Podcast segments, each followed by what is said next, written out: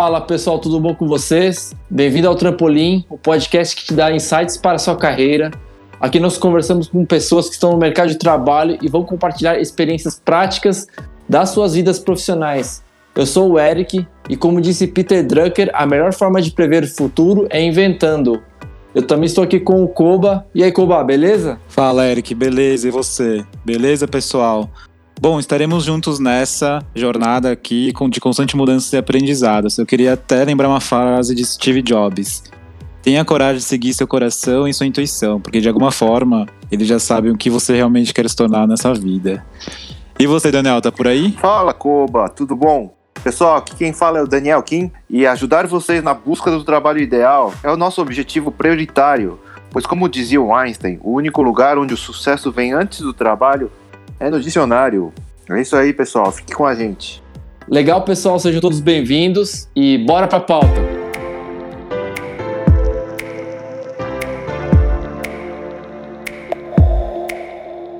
Hoje aqui no primeiro episódio do podcast a gente vai falar sobre o projeto Multiatleta com o Denis Mouribe aqui. É, ele vai compartilhar um pouquinho mais de como é que foi a trajetória dele até chegar a esse momento de criar o projeto Multiatleta aqui e vai dar algumas dicas também é, para vocês que estão pensando em seguir a carreira dele aqui. Então, sem mais delongas.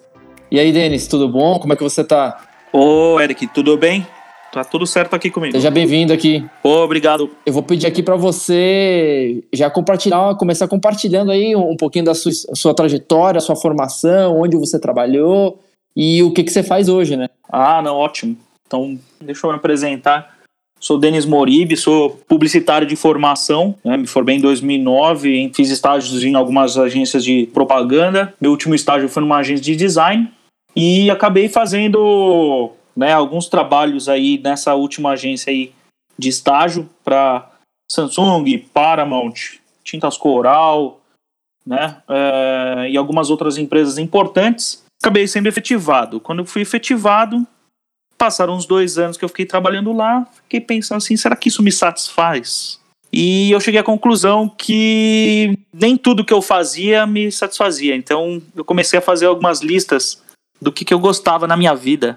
E eu cheguei num, num resultado ali que foi o esporte, né? Então eu fiquei pensando, o que, que eu faço, né? Ah, vou estudar educação física, vou, vou fazer algum curso relacionado ao esporte, vou fazer marketing esportivo, então, né, dentro daquilo, da minha formação, acabei optando pelo marketing esportivo. Então eu fiz uma pós-graduação, um MBA, na verdade, em marketing esportivo. Só que para eu fazer esse, esse curso, eu demorei bastante. Eu fiz alguns cursos de férias, né, alguns cursos complementares, né, de, de marketing esportivo para ver se era isso que eu queria e eu cheguei à conclusão que sim. Então comecei a participar né, de algumas reuniões, até que eu cheguei num, numa conferência, eu conheci meu ex-chefe. Esse meu ex-chefe me chamou para trabalhar num evento de ciclismo. Então, eu fui responsável aí por toda essa parte de comunicação desse evento de ciclismo nos dois primeiros anos aí, né? Entrei em 2015 e saí em 2017. Entendi. E, o Denis, e, e, aí assim, é, como é que foi esse momento que você trabalhava lá na agência com os clientes grandes e tal, e você fez essa lista, e daí você viu que era o esporte, isso foi fácil, foi difícil para você? Como é que foi esse momento, assim?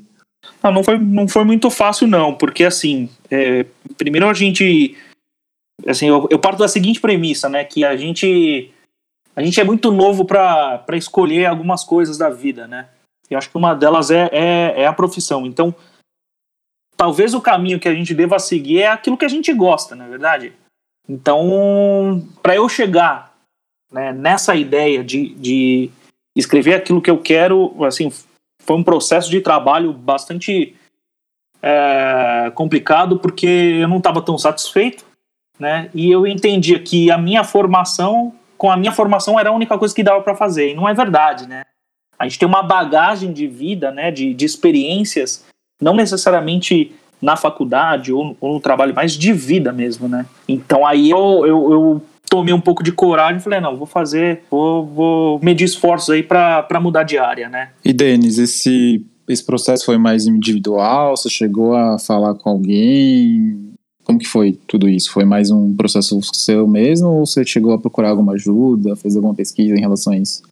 Eu fiz, foi, foi uma ajuda individual e também procurei algumas pessoas ali de confiança, né? Que teriam um pouco mais de experiência do que eu, né? Para ver o que, que eu conseguiria fazer para ter uma transição aí de carreira. Não foi assim, foi uma coisa, ao mesmo tempo que ela foi pensada, ela acabou acontecendo. Dei uma perguntada para alguns amigos, eles falaram que a minha linha de pensamento tinha a ver e eu acho que esses amigos eles foram importantes para dar aquele primeiro empurrão assim, né? Aquele pontapé inicial que a gente precisa dar sempre porque é muito difícil, né, essa transição, né? É muito difícil tomar coragem para para mudar de área. É, você chegou a fazer algum daqueles testes que tem, é, teste vocacional, teste do talento, sabe? Tem uma série de é, mecanismos e ferramentas hoje que te ajudam a, a fazer essa. te ajudam a apoiar nessa escolha, né? Você chegou a fazer alguma coisa nesse, nessa linha? É, eu só fiz, na verdade, esse teste eu fiz no, no colégio. E o colégio estava indicando para eu ser professor de matemática. Caramba! É, não tinha nada a ver com você então, né? Que coisa. pois é, né? Aí eu fiquei pensando, deve ser professor de cursinho, não é possível, né? e Denis, por que que é, você achou. O que, que você achou mais difícil nessa questão de transição de carreira? Assim? Era uma questão de abrir mão de tudo que você já tinha construído? Era uma, era uma questão de, que, de um novo, uma coisa diferente? O que, que era o que mais te trazia é, de desafio nesse momento? Eu acho que o novo, o novo é, é, é bastante difícil, né? É você encarar uma coisa nova, lá, abrir mão de muito conhecimento, muita, muitas experiências não é nem abrir mão, mas é assim, tudo aquilo que você conquistou na sua carreira profissional, né, você coloca na balança para ver se vale a pena é, é, você tomar um caminho diferente, né, dar um passo para trás para depois você dar lá, uns três, quatro passos para frente, né? Então, eu acho que o difícil, na verdade, é, é, é você se conscientizar disso e não só conscientizar disso, é, é, é tomar uma atitude para que isso aconteça. Né? E aí depois, aí depois isso aí vai, vai na inércia, né? Mas teve algum momento assim que você falou, putz, de hoje não passa, hoje eu tenho que tomar uma decisão, algum momento marcante que você lembra hoje que realmente você decidiu fazer essa mudança? Uhum. Eu, eu, eu tive um, um primeiro insight relacionado a isso em 2013, né? Tanto que foi em 2013 que comecei a fazer alguns cursos complementares dentro dessa área. E eu coloquei um prazo que até 2016 eu deveria é, mudar essa chavinha, né? Então eu consegui isso em março, março de 2015. Então dentro da área esportiva voltada para a parte de comunicação, né? É, é, esse acabou sendo o nicho que eu que eu defini para minha vida, né? Pelo menos por hoje, né? Ô Moribi, mas por que esporte? Você tem alguma ligação familiar? Você tem algum ah, o esporte que você pratica ou que você gosta muito. Explica um pouquinho pra gente por que esporte você resolveu seguir. Certo. Quando eu era mais novo, eu fui estimulado muito pela, pela minha mãe em fazer atividades físicas, né? Uh, eu falo isso, assim, até contando um, detalhe pessoal da minha vida que o, o, meu pai ele é falecido desde 1988. Eu sou de 87, então é, eu não me lembro nada do meu pai e a minha mãe ela ela me educou praticamente educou eu e meu irmão, né? Sozinha. Então ela tinha que nos municiar de atividades para que a gente consiga uh, ter um direcionamento uh, interessante né, nas nossas vidas pegando, abstraindo os valores desses, dessas atividades. E uma delas foi, foi foram os esportes. Então eu, eu entendo, eu, eu, sempre cresci com a mentalidade de que o esporte muda, é, ajuda a moldar caráter. Daí, assim, é, eu acabei fazendo, praticando vários esportes durante a minha, da minha infância até o, o final da minha adolescência, né? E, e, e, uma das minhas paixões, assim como esporte, é, foi o badminton que é um, é um esporte parecido com o tênis, né? Só que com peteca. É, eu já vi esse esporte. Ele é mais asiático, assim, os asiáticos que jogam mais, né? Esse, esse esporte, assim, lá. Na, ele na é Ásia... esporte olímpico, tá? Ele é um esporte bastante popular na China e na, e na Ásia em geral, né? Na, na Sudeste Asiático, Coreia, Japão, Taiwan. Indonésia, Tailândia, ele é bastante popular por lá. Mas no Brasil ele é bem, ele é bem é, desconhecido, vamos dizer assim, né? Conhecido naquelas, né? Mas interessante essa sua ligação com o badminton aí, Moribe. É, eu, eu pratiquei o badminton por cinco anos. A ligação que eu tenho, né? Eu participei de um torneio no, no Clube Hebraica, eu peguei uma terceira colocação. Né, um- é uma medalha que eu guardo até hoje. Ela tá toda esfarelando, mas eu guardo com muito carinho. E eu acho que as medalhas ela têm um significado muito forte, né? Em relação à lembrança e tudo mais. Então, pensando muito nisso, né? na- na- nessa valorização do esporte, foi aí que eu tive a ideia de, de apresentar, e tentar de alguma maneira apresentar os mais variados esportes desconhecidos para as pessoas. Porque tem muita pessoa que fala assim: ah, eu não sou pro esporte, né? O esporte não faz parte da minha vida, porque eu não, não me encaixo em nenhum esporte. Tem mais de 250 esportes, não é possível que, que a pessoa não se identifique com um. É verdade, né? E ô, ô, ô Moribi, e daí, como é que é esses esportes, cara? Que 250 pra mim me parece muita coisa, assim, sabe? É, compartilha com a gente alguns aí que você acha que são, é, assim dizendo, exóticos, assim, mas que, que, vocês acham, que você acha bacana, assim. Como é que é esses esportes aí? É tipo curling, é, aquele curling brasileiro que o pessoal começou a jogar com. Com a, eh, com a chaleira aqui no Brasil? Como é que é isso daí? Olha, eu vou falar uma coisa que recentemente abriu aí uma, uma pista de curling no Brasil, tá? Caramba, é sério isso? É, é, fica perto do. Ah, tá aí minha oportunidade, então. Vou lá aprender a jogar curling agora. Eles dão aula, né? É, assim, a seleção brasileira de curling treina no Canadá. Caramba, eles têm seleção brasileira de curling. Essa é nova pra mim.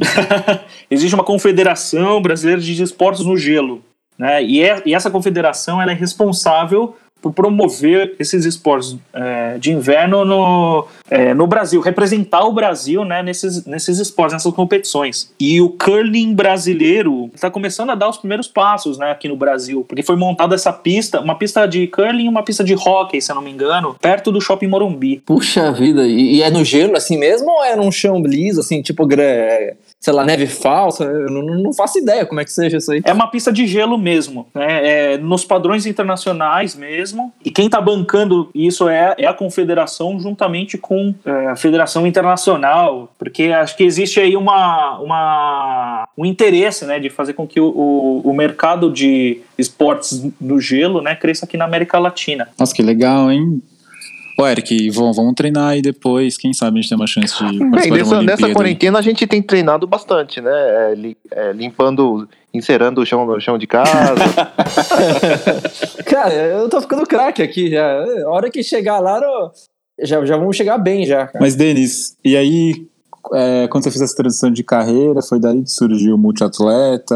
Conta um pouco mais do projeto, como iniciou. É, eu, eu tinha o, o modelo do projeto, uma ideia do projeto. é, isso foi em 2014, 2015, mais ou menos, que eu pensei nessa ideia. Falei assim, não, vou colocar na gaveta, porque aí mais pra frente talvez eu tire da gaveta para colocar um pouco em prática isso aí. E, e no, no- a, a ideia partiu do momento em que eu comecei a perguntar para as pessoas e as pessoas ah, conheciam bastante futebol, né, a gente chama de Big Four, né, que é o fute, futebol, basquete, handball e vôlei. Isso é muito praticado nas escolas por serem esportes coletivos e fáceis de, de aplicar. É verdade, né? As escolas, elas sempre, sempre. Agora que você falou isso, que curioso, cara. Não tem, por exemplo, tênis na escola, né? Pelo menos eu não lembro de ter tênis, por exemplo. é verdade, mas esse termo Big Four para os esportes eu não tinha ouvido falar. mas é o que eu acho que todos nós aqui é, fizemos colégio, ginásio, ah, praticando esses quatro esportes, né? É impressionante, é verdade, Big Four mesmo. É, tal- talvez o quinto esporte que as pessoas é, podem ter praticado, por incrível que pareça, É a queimada. é- que é o dodgeball, né? Mas eu não ia falar desse não, mas você colocou um ponto aí, pô, realmente faz sentido. Eu ia falar do, do cricket. Dos indianos lá, É, é. Cricket, nossa senhora. Porque o cricket, ele é nada mais, nada menos. Na verdade, o bats é uma, da- uma adaptação do, do cricket, né? O taco, né? sei. Que tem a casinha, os dois tacos, um do lado do outro e uma bolinha pra jogar. É uma adaptação do cricket, né?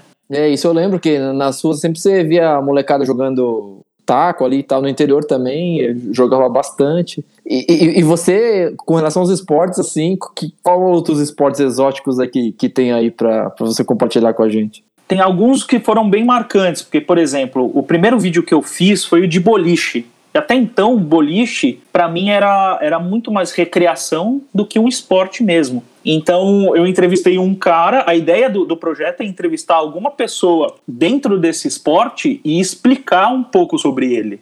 Porque eu explicando, eu não tenho propriedade. E, e, e, a pessoa que ou vive disso ou pratica muito tempo isso, ela tem muito mais conhecimento, muito mais base para transmitir para as pessoas. Assim, eu, eu, detectei isso quando eu fiz o primeiro vídeo, que foi um, um, piloto, que foi sobre a escalada, escalada esportiva, né, que é modalidade olímpica agora. É verdade. Inclusive o boliche também virou modalidade olímpica agora, né? O, o boliche, ele na verdade era uma modalidade pan-americana, né? É, dos Jogos Pan-Americanos, né? É verdade, não é da Olímpica, é da Pan-Americano. Né? Caramba, dá, dá, pra, dá pra ouvir a profissão de boliche? É isso que você tá me falando? Dá, porque o, os profissionais de boliche, eles não só vivem é, de. Eles têm, assim, várias, vários empregos, né? Pelo que eu, eu tenho conversado. Muita gente joga por hobby, mas de maneira competitiva. Mas as pessoas, assim, de alto nível mesmo, elas não só dão é, é, não só jogam né, profissionalmente, como também dão aula. Caramba, professor e jogador de boliche, então tá, né? Isso que eu ia comentar também. Esses atletas, por mais que eles sejam muito bons nesses esportes que são menos famosos, que não são secundários, tipo, eles não, não vivem só disso, né? Tipo, eles têm outro emprego ou fazem outras funções, e até aí é um, meio que um como é que eles vão treinar e se dedicar para esse esporte? Eles têm, têm que ter uma fonte de renda extra. Não sei se, se você chegou a aprofundar nesse tema. As pessoas que eu, que eu entrevistei, né, é, boa parte dedica 70, 80% do dia a dia nisso aí. Então, por exemplo, eu, eu entrevistei uma profissional de sinuca, né? Que ela é multicampeã nacional, ela tem participação em mundial, e, e ela fala um monte de coisa nesse vídeo que Assim, são muitas coisas curiosas que a gente tem. A gente não deveria fazer, entendeu? E, e, e essa mulher, assim, você vai conversando com ela, você vai entendendo que ela quer viver disso, ela consegue viver disso dando aula, participando de. Eu não lembro se ela fez propagandas, mas ela divulga muito, ela participa muito de, de programas tipo é, Faustão, apareceu no Jô Soares. Então, essa muitas vezes acaba sendo a publicidade dela, né? E, e muitas pessoas aí tentam é, viver disso, mas nem sempre consegue pagar contas aí, né? Ô, Denis, você conhece o Baianinho, o bruxo da sinuca? Ô, o cara é um, um monstro, um monstro. É aquele cara que, que joga sinuquinha ali e, e, e, acaba com todo mundo, né? O cara é famosinho na internet, né? É, eu, eu vi os vídeos dele aqui, eu, eu achei fantástico, cara. O cara é muito top, assim, ele é muito bom, sabe? Fiquei impressionado até. Mas, ó, de esporte exótico, né? Assim, tiveram, vai, dois, três esportes ali que foram bastante curiosos para mim, que eu acho que assim, mudou, mudou um pouco a minha forma de ver esporte, né? O primeiro Bom, tem vários, né? Mas vou destacar três aqui, né? Que o primeiro foi o chukiball. Nem sei o que isso faz, cara. o chukiball é um esporte que nasceu da ciência, porque um, era um médico né, do handball que estava recebendo um monte de pacientes. E, e aí ele achou errado, né? O esporte deveria né, ser mais saudável. Então ele criou um esporte que que não tem contato físico, é um esporte coletivo, que a principal filosofia é como se fosse um fair play, entendeu? Resumindo. E, e foi marcante para mim esse esporte porque eu fui convocado para a seleção brasileira de chukiball joguei um campeonato pan-americano na Argentina e caramba e ganhamos o torneio então assim foi um negócio muito marcante uma, uma coisa surreal você foi no campeonato mundial de chukiball lá na Argentina é isso então não foi um pan-americano ah pan-americano puxa vida que bacana cara foi um pan-americano e estava no, no, processo seletivo para o mundial que foi na Malásia. Ah, e tem mundial então, ó. Então dá para dá para o Brasil se classificar e ir para a Malásia então jogar lá. É, não, já foi. O campeonato ah, já foi. Já foi. Foi. Puxa vida, que bacana. Foi, foi um esporte que para mim mudou bastante a forma de ver, né, ver o, o contexto do que é o esporte, porque é, é, é, um esporte que não é profissional, né? Mas que as pessoas elas jogam com muito prazer, né? E, e, e, é tão carregado de bons valores que as pessoas tomam isso como filosofia. Né? Ô Moribi, aonde nasceu esse chukiball? Tem mais algum detalhe para você falar pra gente, para as pessoas que estão ouvindo de repente querer saber um pouquinho mais dessa modalidade e tudo mais? Esse esporte nasceu na Suíça e nos anos 70, se não me engano, final dos anos 70. E nasceu da ciência porque esse médico começou a fazer estudos de angulação da bola ao bater em um determinado, uma determinada superfície. Tem todos um, uns estudos assim meio maluco que você fala assim, meu, eu não conheço nenhum esporte que tenha sido tão pensado desse jeito, né? Caramba, é, os suíços realmente devem ter pensado bastante em, em tudo isso daí. Que país que os caras são bons nisso aí? São suíços ou... Deve ser Suíça, né? Os caras criaram o negócio. Se bem que o futebol também, né? Vai saber. Não, os os taiwaneses, né, são bem fortes. Os taiwaneses, os italianos, os austríacos também têm uma boa uma boa base né, do, do chukibol. E a Malásia, a própria Malásia. Aqui na América do Sul, a potência é o Brasil. Ó. Oh. É, o Brasil e a Argentina. A Argentina no feminino é muito forte, né? Ah, que legal. E o Denis, assim, é... hoje você tá feliz, assim, fazendo o que você faz? Você acha que você se encontrou, achou seu talento? Como é que tá para você agora, assim? O que que aconteceu? É, é, eu ia falar de, de três esportes, eu ia chegar nessa, nessa parte, porque o segundo esporte que eu, que eu cheguei, que eu, que eu achei exótico era o crossminton, que é uma adaptação do badminton, porque o badminton, ele é, ele é a, a, um local fechado sem vento o Crossminton já permite jogar com, com um pouco de vento, né, a céu aberto, né, então é uma adaptação disso. E o terceiro esporte é o round net. Como que esse esporte aí não, não faça... Deve ter uma rede no meio, tipo um tênis, assim, será, talvez? É, é, é você se lembra daquele três corta? Lembro, sei. Joguei bastante já isso. Né?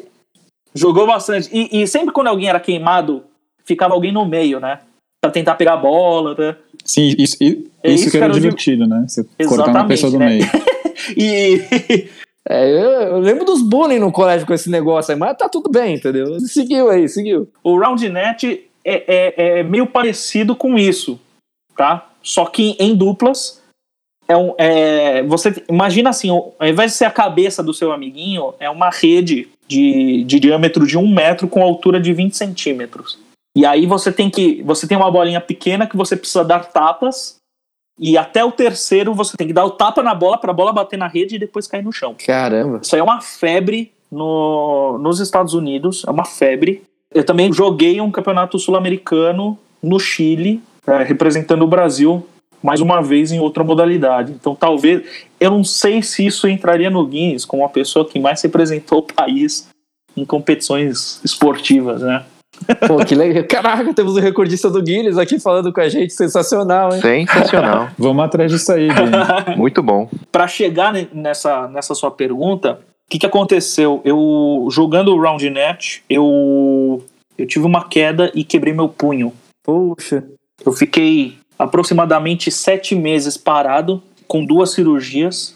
Não podia trabalhar tinha que ficar em repouso total. Nossa, e aí o que, que você fez nesse período que você teve que parar de jogar?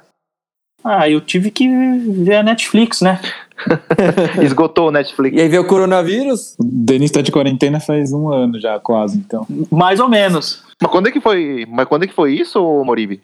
Isso foi em setembro de 2019 e a minha segunda cirurgia foi no dia 29 de fevereiro de 2020. Poxa, então emendou tudo aí. É, então já tô de quarentena já há um bom tempo, mas eu tô é, voltando a trabalhar aos poucos, né? E eu consegui alguns trabalhos, né, criando é, identidades visuais para atletas e equipes, né? Pô, bacana, hein?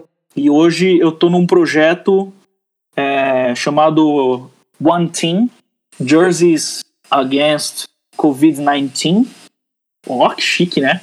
Nome em inglês super chique mesmo. É, que a ideia é utilizar, é, assim, que esse projeto começou com um amigo. Esse amigo, ele, assim como eu, a gente também gosta de futebol. Então a gente resolveu fazer camisas de futebol para homenagear as pessoas que estão na linha de frente no combate à pandemia. Pô, bacana é uma ajuda, né, para as pessoas que nesse momento tão delicado que a gente está passando. Caramba, Denis, você uniu então a sua formação de publicidade com sua paixão por esporte, pelo momento atual do Covid, e fez isso um trabalho, é isso, basicamente? É, é. E aí o, o que, que aconteceu nisso tudo? Foi, foi basicamente isso, né? É, é, é um projeto que ainda não, não é rentável, até por conta do momento, né? Acho que o momento é, é mais voltado para solidariedade. Não tá fácil para ninguém, não, Denis. Não tá fácil para é, ninguém, cara. Mas pelo menos assim, é, já vieram algumas empresas procurar a gente para a gente fazer é, o layout, o, o design do, do uniforme deles para que eles coloquem em prática né, eles confeccionem assim que acabar a pandemia. Eu não vejo a hora dessa pandemia acabar, cara. Que eu, eu já tô cansado de ficar na quarentena aqui, cara. Tá louco, chega já. Eu quero, quero acabar pra treinar, praticar o chuckball aí com o Denis depois, quando se melhorar. Pois é, não tem contato, né? vai que eu tenho. Vai que eu tenho vaga na seleção aí, sei lá. Minha mãe sempre sonhou ver o filho dela na Olimpíada, mas vai que, vai que, né? Koba, ainda há esperanças para nós. Ainda há esperanças. É esperança. Ainda há esperança pra mamãe. é, foi mais ou menos isso que eu pensei. Eu falei, ah, acho que, acho que dá pra cavar aí uma vaguinha aí, representar o Brasil e deixar a mamãe com orgulho, né?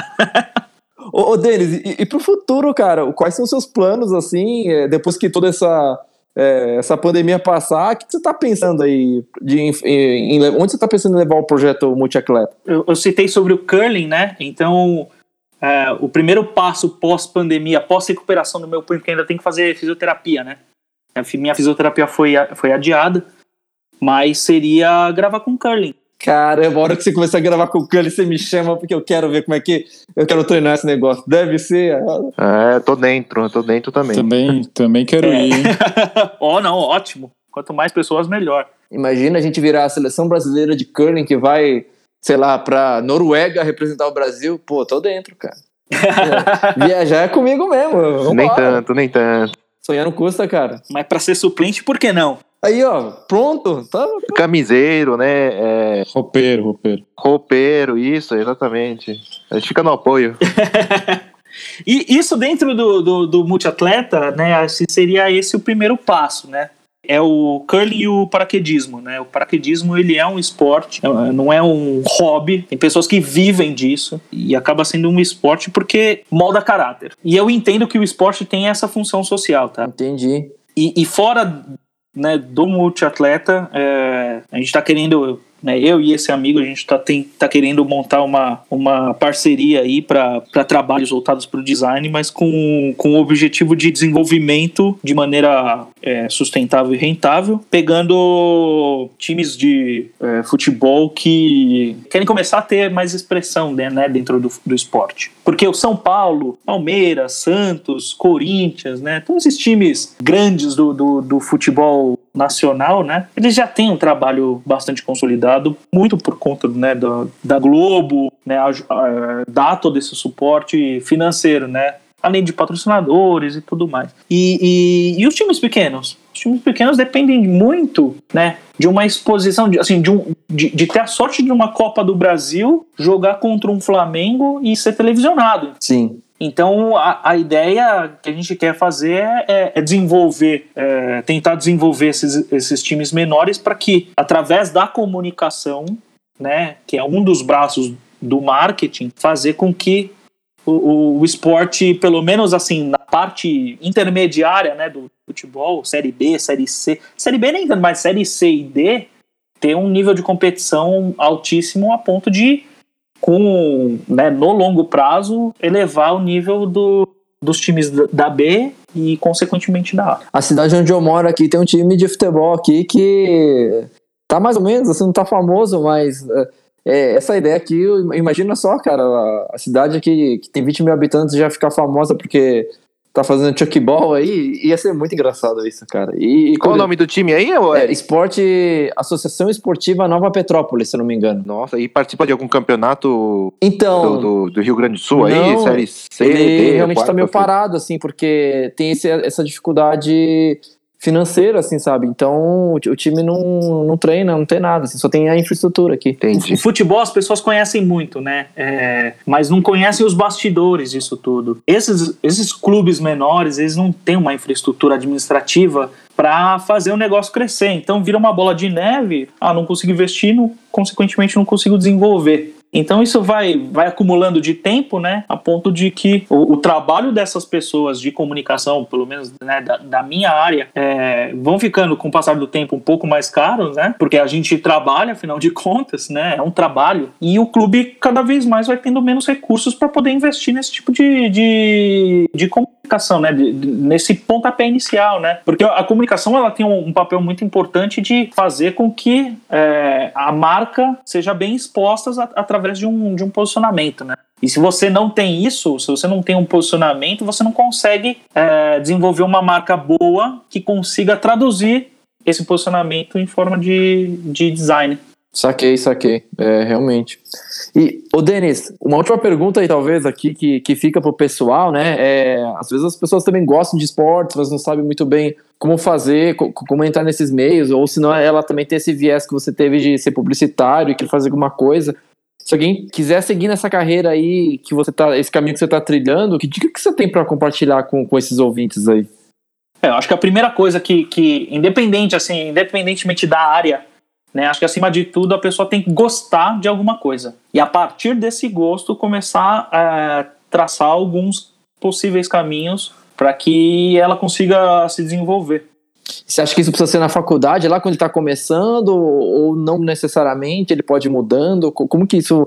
Eu vi que para você aqui foi meio que as coisas foram se transformando, assim, né? É... Ninguém tem a resposta pronta, parece, mas você, você acredita nisso também? Ou você acha que tem alguma forma de encurtar aí o, esse caminho? Eu acho que a, a, forma de se encurtar esse caminho é, é, é eu, eu acho que é não colocar tanta pressão no vestibular e colocar pressão assim, naquilo que gosta primeiro.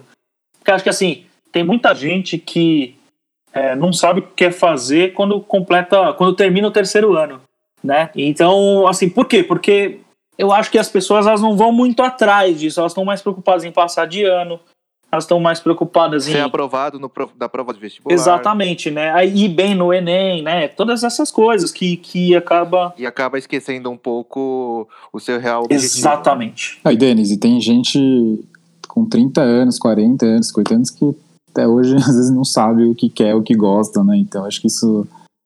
É, é uma, acho que todo mundo tem essa dúvida e se, se, se questiona disso até hoje, né? Também. Ah, não, claro. Isso, assim, a gente sempre vai questionar é, se a gente está no caminho certo. A gente tem que sempre questionar isso. Ver se, aquilo que a gente faz, a gente, se a gente tem algum objetivo, se a gente consegue cumprir com algum é, com algum objetivo de vida, aquilo que satisfaz, entendeu? Porque ah, eu acho que tem muitas pessoas que pensam mais no sucesso do que, assim, no, no, no sucesso em si, né? No, no, na chegada do sucesso do que no caminho. Então acho que as pessoas precisam se preocupar bastante em fazer aquilo que gosta, porque o sucesso é consequência disso tudo. É verdade, né, Denis? Se você parar pra pensar, às vezes a gente fica tão obcecado em olhar lá pra frente que a gente até deixa de aproveitar essas jornadas menores, esses momentos que, que você tá passando, né? O, o presente, digamos assim. Você só fica vivendo o futuro. Eu acho que isso também é uma coisa é, para se pensar, né, também. Bastante, bastante. É, é eu, eu, quando era mais novo, eu pensava muito, pô, eu quero ter um salário legal, não sei o que, não sei o que lá, não sei o que lá. Só que no final das contas, tudo aquilo que eu tinha pensado não é o, não é o meu objetivo, e sim a consequência, né? O, o meu objetivo é, é fazer alguma coisa que me satisfaça e que mude a, é, e que impacte positivamente as pessoas que estão ou ao meu redor, ou as pessoas que me contratam. Então, isso é o mais importante. Então, fazer uma coisa por fazer né, com o passar do tempo. Eu vou dar um exemplo. O meu irmão, o meu irmão ele fez medicina, ele estava no quarto ano. Chegou no começo do quinto ano, ele descobriu que não queria medicina e largou a medicina. Caramba. Caramba. Ele estava fazendo medicina na USP. Quarto ano, faltava um ano só, né? Um é. ano ou dois anos, alguma São dois anos, né? Dois anos. É. E, a, e aí ele, o que, que ele foi fazer? Ele foi fazer pedagogia. Nossa. Totalmente diferente, né? Mas o que o Moribi falou é, é um negócio bastante, bastante verdadeiro, né? Porque numa jornada o que, o que a gente sempre acaba uh, tendendo a, a, focar mais é no objetivo final, né? Mas esquece de tudo que a gente passa no meio do caminho, que é que é a própria jornada em si, né? Com, como é que você vai, vai trilhar aquela jornada, com quem você vai trilhar, no final o que você vai lembrar, o que você vai é, é, é, guardar de recordação e as principais uh, felicidades que você vai sentir lá na frente vai ser vai ser vai ser contado no, no meio do caminho, né? Não necessariamente lá no final. Pode ser que lá no final tenha realmente aquela aquela aquele supra-sumo de ter chegado mais, hein? Acho que o caminho, trilhar o caminho é muito mais legal do que propriamente objetivo e as pessoas acabam esquecendo disso, né? É, acho que o Denis não trocaria, né, sua participação na seleção brasileira em dois esportes por nada, eu acho, né, Denis? Não, jamais. É isso aí. E, e, agora a gente vai fazer a, a, a, próxima, né, Denis? Que vai pro terceiro, vamos pra seleção brasileira de curling, né? Tá, tá fechado o esquema já. é isso aí, cara. É isso aí. Tá combinado, já tá na agenda. Aqui. E vamos treinar curling, cara. Agora, é, esse é o próximo passo, cara. É isso aí. Boa. A curling é muito legal, né, cara? Nossa. Curling é muito é. bom. Muito divertida. Mas legal, Denis. Cara, eu queria agradecer o seu tempo aí de participar aqui com a gente, compartilhar um pouco das suas experiências. E eu queria que é, abrir agora para um momento, se você quiser deixar um pouco mais, falar é, algum contato aí do, do projeto Multiatleta, ou como é que as pessoas podem é, encontrar você na, na internet, quiser deixar seu, seu, seu endereço das redes sociais aí, é um espaço aberto, cara. Valeu. Obrigado, obrigado pela oportunidade aí. Vocês podem encontrar o, o projeto Multiatleta no YouTube, só procurar o Multiatleta. Também, como eu faço trabalhos de design, né? Eu sou autônomo em design, voltado para a construção de marca. Eu tenho meu Instagram que eu estou atualizando, né? Fazendo um, um portfólio voltado para esporte. Então é Denis Moribe underline com, porque o, o, Instagram não permitiu colocar denismoribe.com, só por isso. É underline ao invés de ponto. Então beleza, pessoal, vamos encerrando por aqui hoje. Muito obrigado a todos a participação aí. Falou, Denis, até uma próxima vez e não esquece do curling, cara. Tamo junto nessa aí. Pô, pode deixar. Valeu, obrigado aí pela oportunidade. Abraço, Denis, obrigado, hein? Valeu, Moribe, um abraço. Se vocês também quiserem seguir o Trampolim lá no Instagram, segue lá, Trampocast, tudo junto. E fique ligado para as novidades e os próximos episódios. Valeu!